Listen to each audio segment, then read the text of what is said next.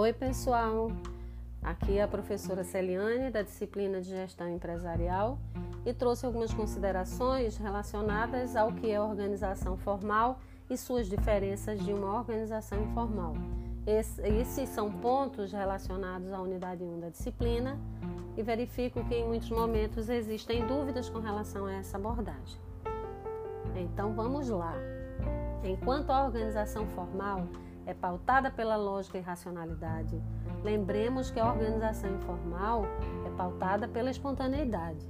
O conjunto de interações e relacionamentos que se estabelecem entre as pessoas denomina-se organização informal, em contraposição à organização formal, que é constituída pela estrutura organizacional composta de órgãos, cargos, relações funcionais, níveis hierárquicos, entre outros.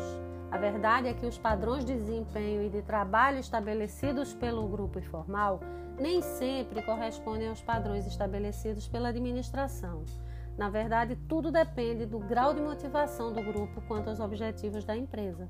Nas organizações informais, o foco são as pessoas e suas afinidades, ao passo que na organização formal se dá muito mais importância às posições oficiais que se estabelecem por meio da autoridade. É importante lembrar também que nos grupos informais o líder oficial exerce pouca influência, de forma que em muitos momentos tem dificuldade de controlar seus liderados.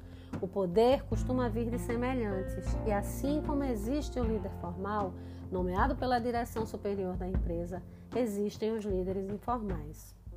Vou ficando por aqui, mas volto em breve com outras considerações sobre outras abordagens e outras unidades. Até breve e ótimos estudos!